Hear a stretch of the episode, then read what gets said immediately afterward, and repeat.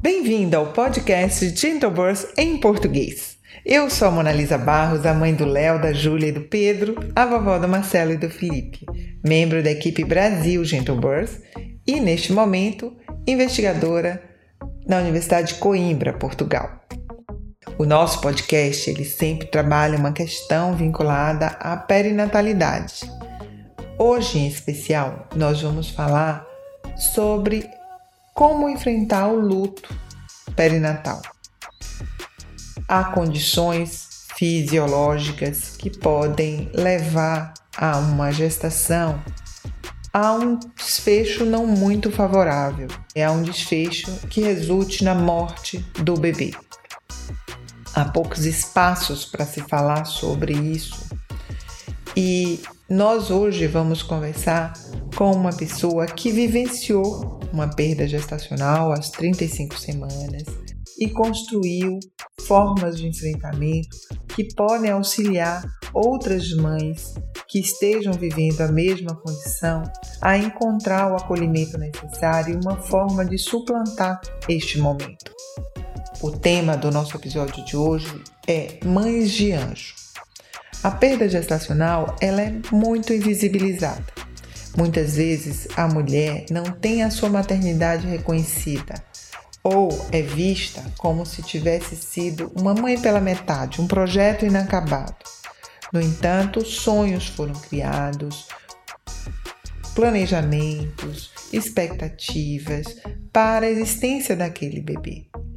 E quando há interrupção desses sonhos, ela precisa de espaço onde ela possa falar da sua dor, gritar a sua dor, elaborar essa dor, ressignificar essa experiência e poder seguir em frente conseguir compreender de que a felicidade é possível apesar daquela dor e daquele momento. Reconstruir sonhos, seguir adiante, mudar a vida. Parece tudo impossível quando estamos mergulhadas na dor da perda. Mas com o espaço adequado para esse trabalho ritualístico de ressignificação, de reelaboração, sim, há muitas vitórias esperando por você. Há muitos planos a serem construídos novamente. É um tema duro, é um tema difícil, mas é um tema que perpassa a vida e a possibilidade de qualquer mulher que geste. Afinal de contas, por menor risco que tenha uma gestação, há sempre riscos que são habituais e há riscos que são inesperados e podem surgir. Espero que hoje possamos construir ainda mais uma rede solidária de mulheres que se amparam e que constroem novos futuros. Antes de chamar a nossa convidada, vamos ao nosso segundo passo que é o momento de conexão mente-corpo. Vamos lá?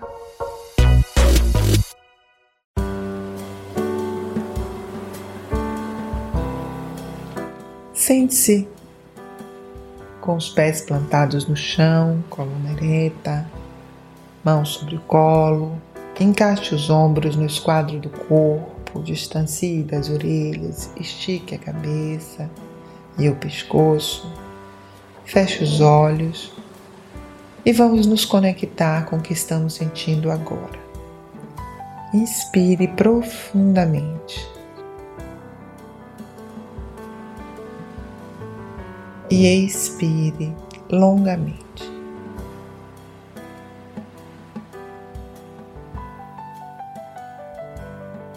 Inspire toda a esperança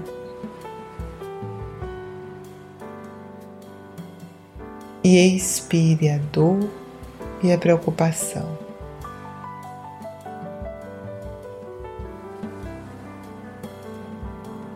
Mais uma vez, inspire, preenchendo toda a caixa torácica. Prenda um pouquinho e expire longamente, deixando sair toda a tensão. Pronto, chegamos. Estamos aqui e agora. Vamos lá?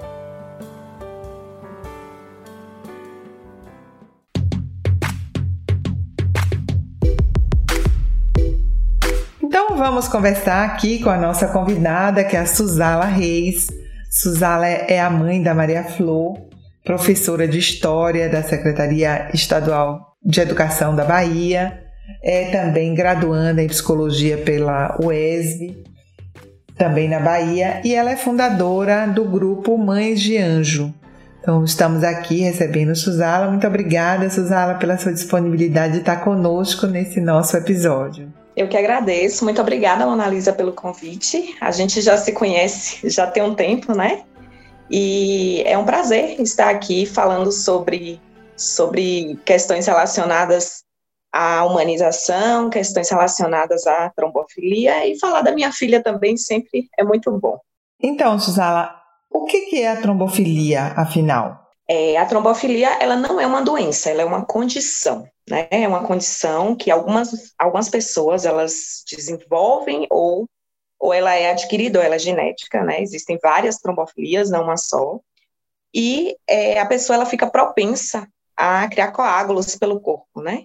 E na corrente sanguínea. E a gestação, como é um período em que tudo, né? Tudo está sobrecarregado, né? Na mulher, acontece então essa é, essa propensão parece que ela fica um pouco é, maior, né? No meu caso, é, aconteceu que a placenta da minha bebê, ela infartou, né? Como se diz, né? Nesse, o termo que a minha médica falou comigo, a placenta, ela, ela não conseguiu mais, em algum momento, passar os nutrientes para o meu bebê, justamente por conta dessa condição. Então você descobriu a trombofilia dentro da gestação ou pós-gestação? Pós-gestação eu descobri a trombofilia, minha, minha bebê ela estava se desenvolvendo muito bem. Nós tivemos um pré-natal muito tranquila, a gente teve uma gestação assim muito tranquila e sem nenhuma intercorrência. O peso dela estava normal, o que não é comum para casos de trombofilia, né? Porque a, a bebê ou o bebê que é, é que a mãe ela ela tem trombofilia em alguns casos o que é que acontece? A restrição de crescimento, o que já é um sinal, né? No meu caso, não teve essa restrição de crescimento, meu bebê estava dentro do esperado, é, e simplesmente o coraçãozinho dela parou, e aí, com 34, quase 35 semanas, e aí então as minhas, a minha médica, após né, o, o parto e uma intercorrência um trombo no pé, alguma coisa que hoje, hoje a gente já sabe que foi isso, mas na época surgiu como um coágulo imenso, né, do tamanho de um limão, assim, pendurado no meu pé. E aí isso chamou a atenção das minhas médicas para isso, e aí a gente fez os exames, o rastreio todo, 90 dias no depois do parto. E então houve essa essa essa perda inesperada. Como é que foi para você essa vivência, Suzana? É, no primeiro momento, assim, Analisa, é, é uma coisa interessante, porque quando minha bebê parou de mexer, eu estava trabalhando, sabe? E durante a manhã eu não senti ela mexer, não senti de jeito nenhum. E eu cheguei no, no, na clínica, quando a gente quando a médica colocou o aparelhinho e ela estava deitadinha, assim, de, de barriga para cima, né, aquela, aquela posição, e ela falou assim, não tem mais batimento. A impressão que eu tive, parece que eu caí num abismo, assim, a sensação que eu tive era de queda livre mesmo, né, é, os primeiros dias eu meio que me, sei lá, eu acho que eu passei anestesiada, sabe, mas aí é, eu conto com a de apoio muito boa, eu acho que isso fez toda a diferença, né, pessoas, com a minha família, teve um papel muito importante no processo. E a terapia também, que foi, para mim, o, eu, eu acho que foi o principal mesmo nesse processo de ajuda. Você foi para essa consulta porque já estava agendada ou você foi para essa consulta porque ela parou de mexer? Porque já estava agendada. Foi exatamente no mesmo dia que ela parou de mexer, no dia 14 de dezembro de 2018. Eu acordei pela manhã e minha consulta era no final da tarde. Só que minha médica, ela adiantou a consulta porque eu falei que a bebê, eu, eu mandei uma mensagem e falei assim que eu não estava sentindo a bebê mexer a manhã inteira. Aí ela falou então, então vem, vamos, vamos adiantar essa consulta para ver, né, se, se tem alguma coisa, mas assim, sem nenhum sinal anterior, sabe? Eu não, não tive nenhum sinal. Qual era a idade gestacional dela? Quase 35 semanas, 34 mais 3. E aí nasceu, então, a Maria Flor já é, sem vida. E com ela nasce também um movimento em você de buscar construir um espaço de fala para essa dor, né? É, o seu Instagram chama arroba até sempre Maria Flor e foi a partir dele que você chegou a outras mulheres? Como é que foi que isso aconteceu? Foi sim. É, o, até sempre, o Até Sempre Maria Flor, ele é uma trajetória. Se você for lá naquela, na, na primeira, né, na primeira postagem, foi uma postagem em que eu estava assim, cheia de dúvidas, mergulhada em dor, e eu queria entender coisas, e aí, de repente, eu encontrei mulheres que hoje são minhas amigas, né? E que estavam passando pela, pelo mesmo que eu. E aí, naquele momento, a gente se vinculou, né? Nasceu uma rede de afeto. E aí, então, no Até Sempre Maria Flor, eu conto essa trajetória, né? Hoje, inclusive, é, a bio da, do Instagram eu falo, né? É, recomeços diários, é possível voltar a ser feliz, né? Então, eu, eu mostro justamente que a partir da minha experiência, né? É uma experiência pessoal, óbvio, mas é uma experiência que, que é, diante, diante de tanta dor, diante de tanta coisa que aconteceu, diante do que é perder um filho, que é muito estressante, né? É um estresse assim, absurdo em vários sentidos, que a gente sim tem a possibilidade de voltar a sonhar novamente, de voltar a ter uma vida funcional, de voltar a trabalhar, de voltar né, a se vincular novamente com as pessoas. Nós somos os amores de outras pessoas. Então, eu não era só a mãe da Maria Flor, eu era esposa de Gabriel. Né?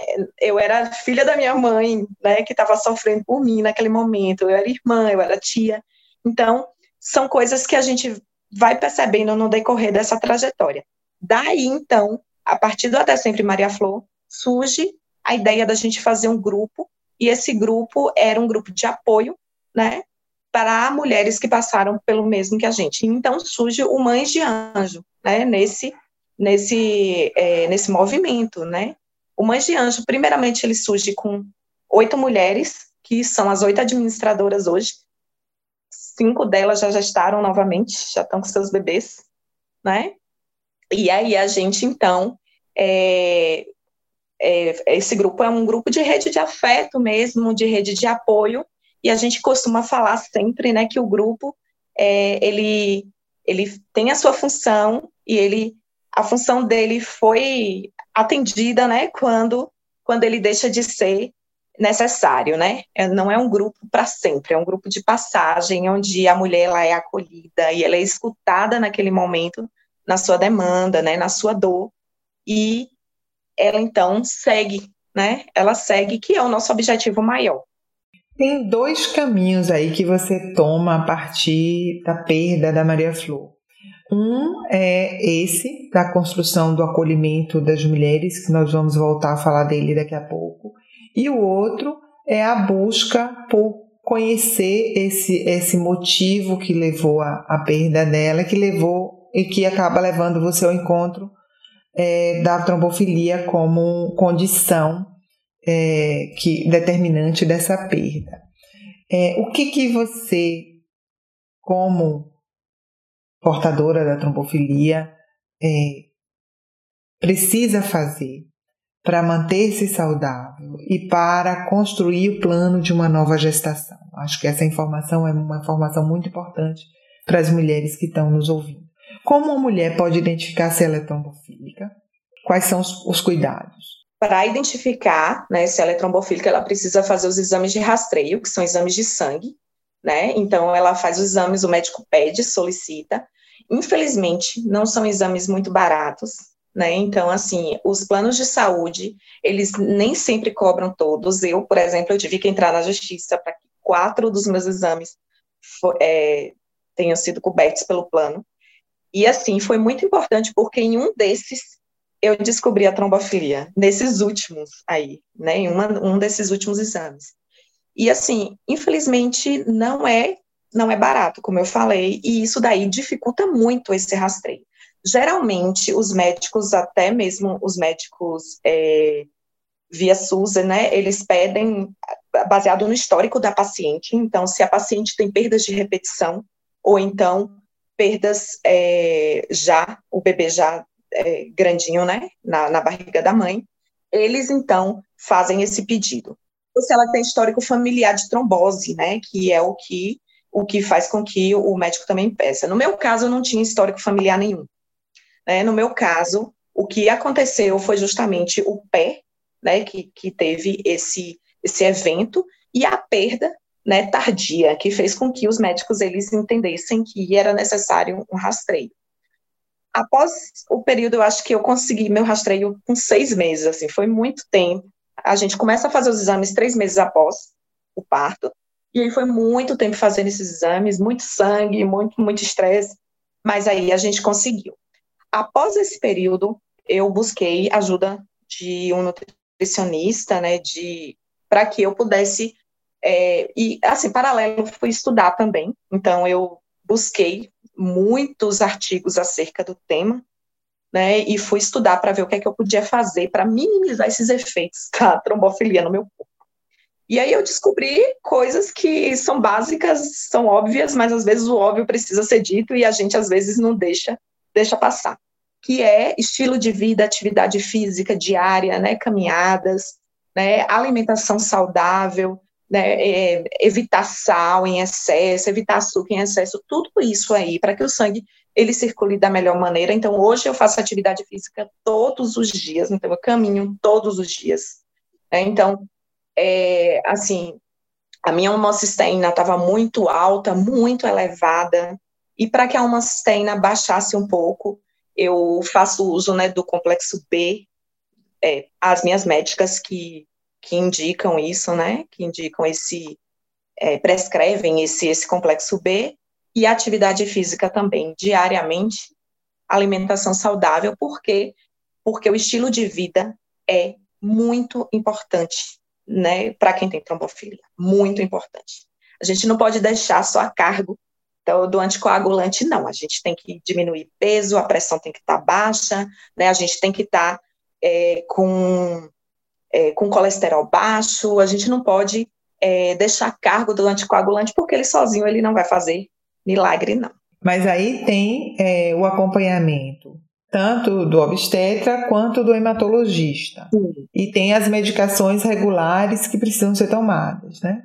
Eu tomo AS de modo contínuo, 100 mg diariamente e tomo as vitaminas de complexo B hoje, que assim que são meus meus é, remédios de uso contínuo, mais é, uma das vitaminas de complexo B, que é o ácido fólico, porém, como eu tenho o MTHFR, eu já tomo o metabolizado, que é o metilfolato, né? Então eu já tomo metabolizado porque meu corpo é, ele tem dificuldade de metabolizar o ácido fólico, né?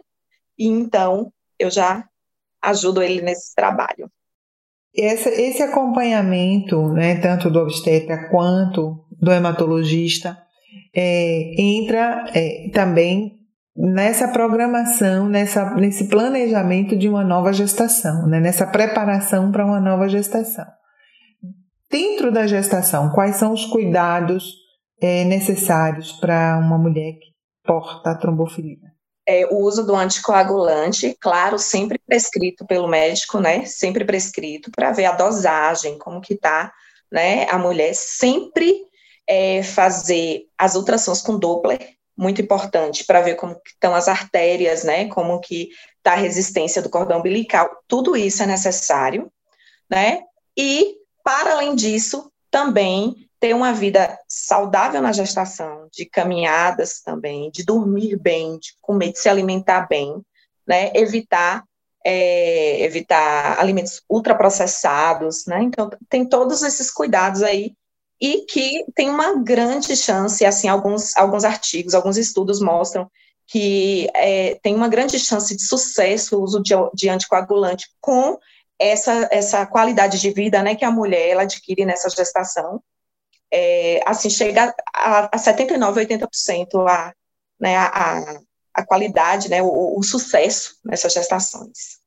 Então, você adquiriu todo esse conhecimento após a vinda da Maria Flor. E paralelo a isso, houve aquele, é, aquela promoção desse grupo, né, o surgimento desse grupo. Que efeitos teve emocionalmente para você no início encontrar com pares, com pessoas que tinham vivido a mesma situação? É, em primeiro lugar, eu acho que me tirou da solidão, sabe? De achar que era só comigo que isso tinha acontecido. E aí, depois, como eu fui perceber, eu, eu, entrei em contato com muitas histórias, e entro diariamente, a gente entra em contato com muitas histórias, e a gente percebe, sim, que existem mulheres, assim, o grupo tem mulheres do mundo inteiro, brasileiras do mundo todo, né? E aí a gente percebe que, que existem outras mulheres que estão passando por isso, e a gente se apoia, né? Se apoia no, no, no dia a dia, se apoia é, nessas questões relacionadas a, a, a, questões médicas, muitas vezes as meninas elas desanimam, né, diante de tantas questões que aparecem. Você falou da insuficiência cervical, que é muitas mães no grupo elas têm, então é, é preciso ter é, muita paciência para você esperar, né, para você esperar aquele momento. Tem mães que passam os nove meses, né, naquela situação de, de repouso, então, tudo isso aí a gente se apoia nisso, né? Então, o grupo ele não é específico para quem tem trombofilia. É, é, um grupo que foi criado para quem teve uma morte neonatal. Exatamente. Quem sofreu a perda de um bebê dentro do período gestacional ou logo após o parto. Exatamente. É um grupo, na verdade, é um grupo de acolhimento, né? A mãe entra e aí, se ela quiser, se ela tiver vontade, ela pode contar a história dela ela conta a história no momento dela, né? Muitas já chegam contando, outras demoram um pouco, se ambientam, né? E depois elas contam essa história. E aí a gente, é, as outras mães que estão no grupo, a gente vai falando, vai dizendo, é, né, dos nossos sentimentos acerca daquilo. É, eu sempre costumo falar muito acerca do tempo, né, de como o tempo ajuda, de como as coisas elas vão melhorando, de como a gente precisa procurar ajuda quando as coisas estão difíceis demais, né?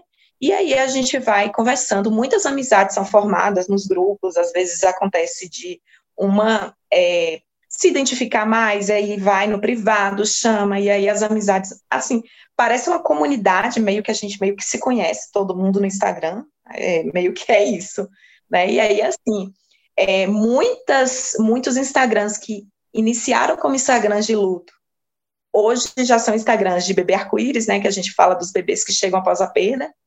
E aí a gente já, de dois anos e dois anos e dois meses, né? Que é o tempo que eu estou aqui no Instagram, eu já vi muitos bebês arco-íris nascendo, muitos, muitos mesmo. E assim, a gente fica muito feliz, né? A gente compartilha experiências, compartilha informações, né? Compartilha é, muito, muitas coisas, o que aparecer para a gente compartilhar de algo que seja útil. O grupo tem regras, né?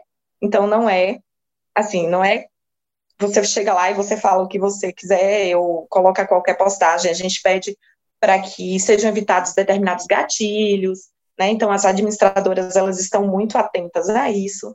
É, de tempos em tempos a gente tem é, lives no Instagram, então eu convido, é, por exemplo, psicólogos, meus, meus colegas da UESB, um, uma vez foi com Daniela da UESB, eu, às vezes eu convido nutricionistas, né, a última live foi com nutricionista, para falar sobre estilo, estilo de vida, é, um tempo atrás eu convidei uma médica também, que foi uma colega, e aí a gente falou sobre isso, sobre trombofilia de forma médica, né, de forma é, com mais propriedade. Então, a gente também faz esse trabalho né, de orientação e de informação, que a gente considera hoje que é o item mais importante de um enxoval. Né?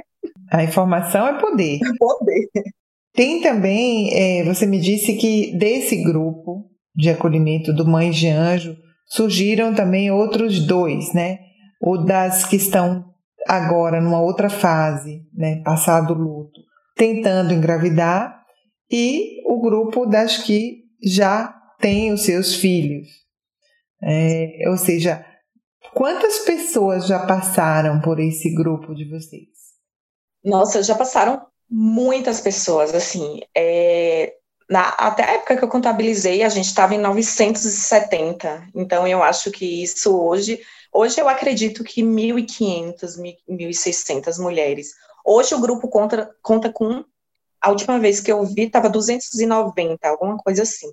E eu, por que, que que nasceram esses dois grupos dentro do grupo, né, do, do, do de anjo?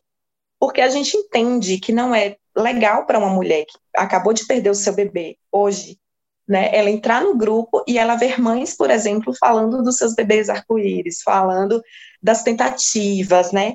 Então a gente meio que separou isso, a gente dividiu as administradoras para que pudesse ter um espaço específico para cada temática. Para cada momento da mulher, né? Para cada momento da mulher, porque assim, é, é uma jornada, e assim, é uma trajetória, sabe, Mona Lisa? Tipo, a mãe entra e aí, de repente, chega um tempo em que ela deseja novamente gestar, né? E aí a gente percebe que ela precisa de uma informação e ela também precisa de um espaço onde ela possa falar um pouco de medo, onde ela possa falar um pouco de condutas né, médicas, do, das questões relacionadas a seu corpo. E aí, pronto, a gente dividiu. E assim vem dando certo. É interessante que a existência de um espaço como Mãe de Anjo é um espaço de reconhecimento social daquela maternidade, né? Muitas vezes a mulher que perde o bebê, ela não tem espaço social para falar desse bebê que perdeu. É como se houvesse uma invisibilidade desta dor, uma invisibilidade desta maternidade, ou como se não houvesse o reconhecimento mesmo dela como mãe. Ela foi um projeto de mãe não, que não foi realizado. Quando nós sabemos que somos mães desde o momento que pegamos o resultado positivo, né? Porque a partir daquele momento, é, toda a nossa vida gira em torno é, dessa gestação. Então, às vezes você é convidada para um ser madrinha de um casamento no mês tal. Você pensa, quantos meses eu vou estar, o bebê já terá nascido ou não, vou poder ir ou não, que roupa eu vou poder usar, que planos eu posso fazer para participar disso ou não. Então, ou seja, você não, sua vida não está desvinculada dos fenômenos que vão ocorrer no seu corpo e na sua vida a partir do momento de um resultado positivo que você decida levar essa gestação adiante. E aí, há perda, há um corte em toda essa programação e precisa haver um espaço de reelaboração, mas um espaço que reconheça essa maternidade existente, né? Então, esse, esse grupo pode, deve ter essa função também é, de se sentir à vontade para falar da sua dor e também de ser reconhecida como mãe, como você se apresenta mãe da Maria Flor, mesmo que ela não tenha sobrevivido, ela existe em sua vida é, agora e sempre. Né? Sim, é, é, quando você fala né, da maternidade, é, a maternidade é território do desejo, né? A gente se deseja, deseja e de repente eu falo para as meninas assim, ó, quando a gente está lá e a gente pega o nosso exame de gravidez e a gente vê aquelas duas linhas, a gente não vê só a linha do positivo, a gente vê a linha da vida do nosso filho. Né? Ninguém gesta para perder esse filho, né? Então, assim, o que que, que, que acontece? É, eu já via a Maria Flor na escola, já via Maria Flor brincando com, com minha sobrinha, já via Maria Flor vivendo, né? E isso daí, esse corte, né, nessas expectativas, né, esse corte que acontece na vida, essa ressignificação, ela também é um parto, sabe? Eu me senti muito assim. É, eu passei o ano de 2019 como se eu tivesse é, vivendo esse processo de, de, gestação às avessas, sabe? Então, eu cheguei lá, eu me lembro que eu, eu falo sempre para as meninas, eu falo, para mim, um ano foi como se fosse um marco na minha vida, porque no dia que fez um ano que ela tinha falecido, parece que eu decidi que naquele momento ali eu iria é, voltar a realizar sonhos, fazer planos, inclusive para um irmãozinho para ela e, e, seguir em frente. Então, assim, é, é muito difícil, sabe? Assim, não dá para a gente romantizar, né, essa, essa, esse luto. É um luto muito doloroso, é um luto muito intenso, né? É, você lida com espaços vazios, espaços vazios na, no seu coração, espaços vazios na sua barriga, espaços vazios no quarto que está preparado para este bebê. E é um espaço que é, muitas vezes ele, ele é um silêncio que fala alto demais, né? E aí a gente é, a gente encontrar locais, né, para que a gente possa falar sobre isso eu acredito que perpassa também pelo processo de cura, né? Que é uma cura que ela é cotidiana, que ela é diária, mas assim é possível, é muito possível. Né? Então eu bato sempre nessa tecla, não sabe? É possível a gente voltar a ser feliz, é possível a gente gestar novamente, é possível se a gente quiser, porque tem mães que não querem. Nem sempre os arco-íris vêm em forma de bebês. Às vezes o arco-íris vem em forma de novos projetos, de, de mudanças de cidade, de mudanças de profissão. Muitas mães do, do grupo, elas, é, elas descobriram novas profissões, sabe? Mães que fazem coisas lindas, você não tem noção, sabe? Mães que fazem coisas lindas, tudo a partir desse momento. Então a gente também a gente passa por esse parto, sabe? Eu acredito. Muito lindo esse seu trabalho, Suzala. Queria agradecer muito a sua presença aqui conosco e trazendo essa esperança né, de quem é mãe de anjo, ela pare muitas coisas a partir dessa perda, né?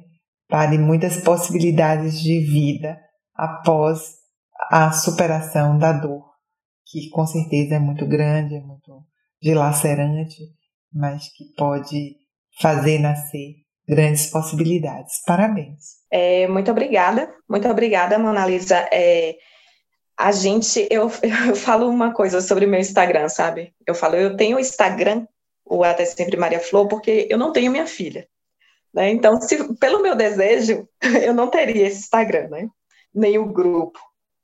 Porém, é, hoje eu, eu me sinto muito grata, né? De ter encontrado pessoas, pessoas no meu caminho que, que me ajudam neste processo, que me ajudaram nesse processo e que é, seguram minha mão no decorrer da vida. Então, tem gente que vai comigo para a vida inteira. E, assim, infelizmente, a gente sabe que esses locais, eles existem porque as mães, elas perdem seus filhos, mas é, é como se fosse um local de consolo, né? E um local onde se diz: se eu estou aqui e eu consegui, você também pode, né? Então a gente é, busca busca sempre trazer essa esperança do verbo esperançar, como diz Paulo Freire, né? O movimento, o movimento contínuo, né? E, e sempre bater na tecla que os recomeços são possíveis e amanhã é outro dia.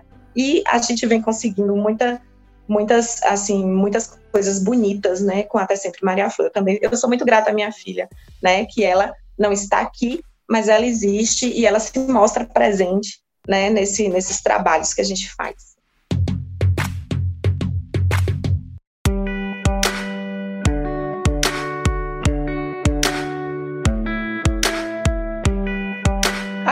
Hora da Dica GB.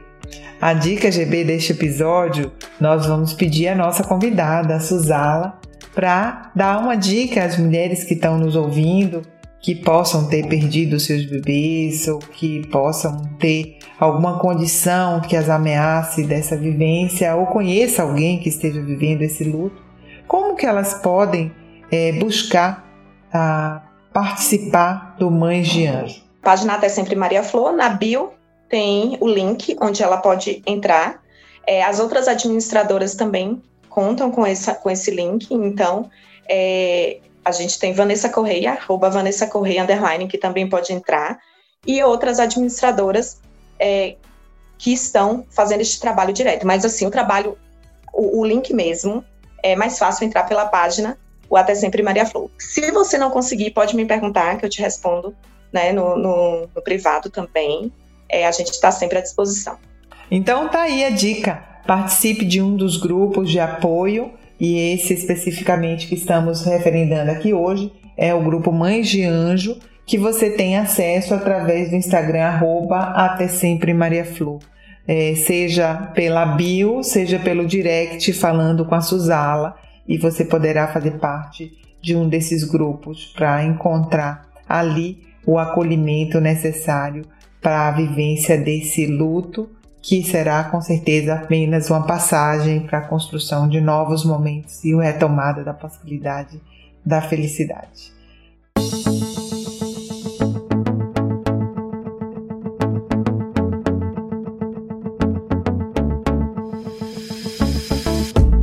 Estamos chegando ao fim. Se você quiser saber mais, baixe o nosso aplicativo Gentle Birth Hypnobirthing de preparação mental e emocional para o parto, disponíveis em iOS e Android.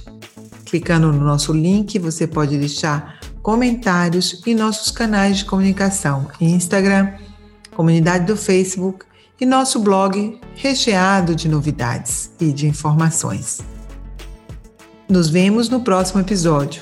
Chegamos ao fim calmas, confiantes e no controle das nossas emoções. Até lá!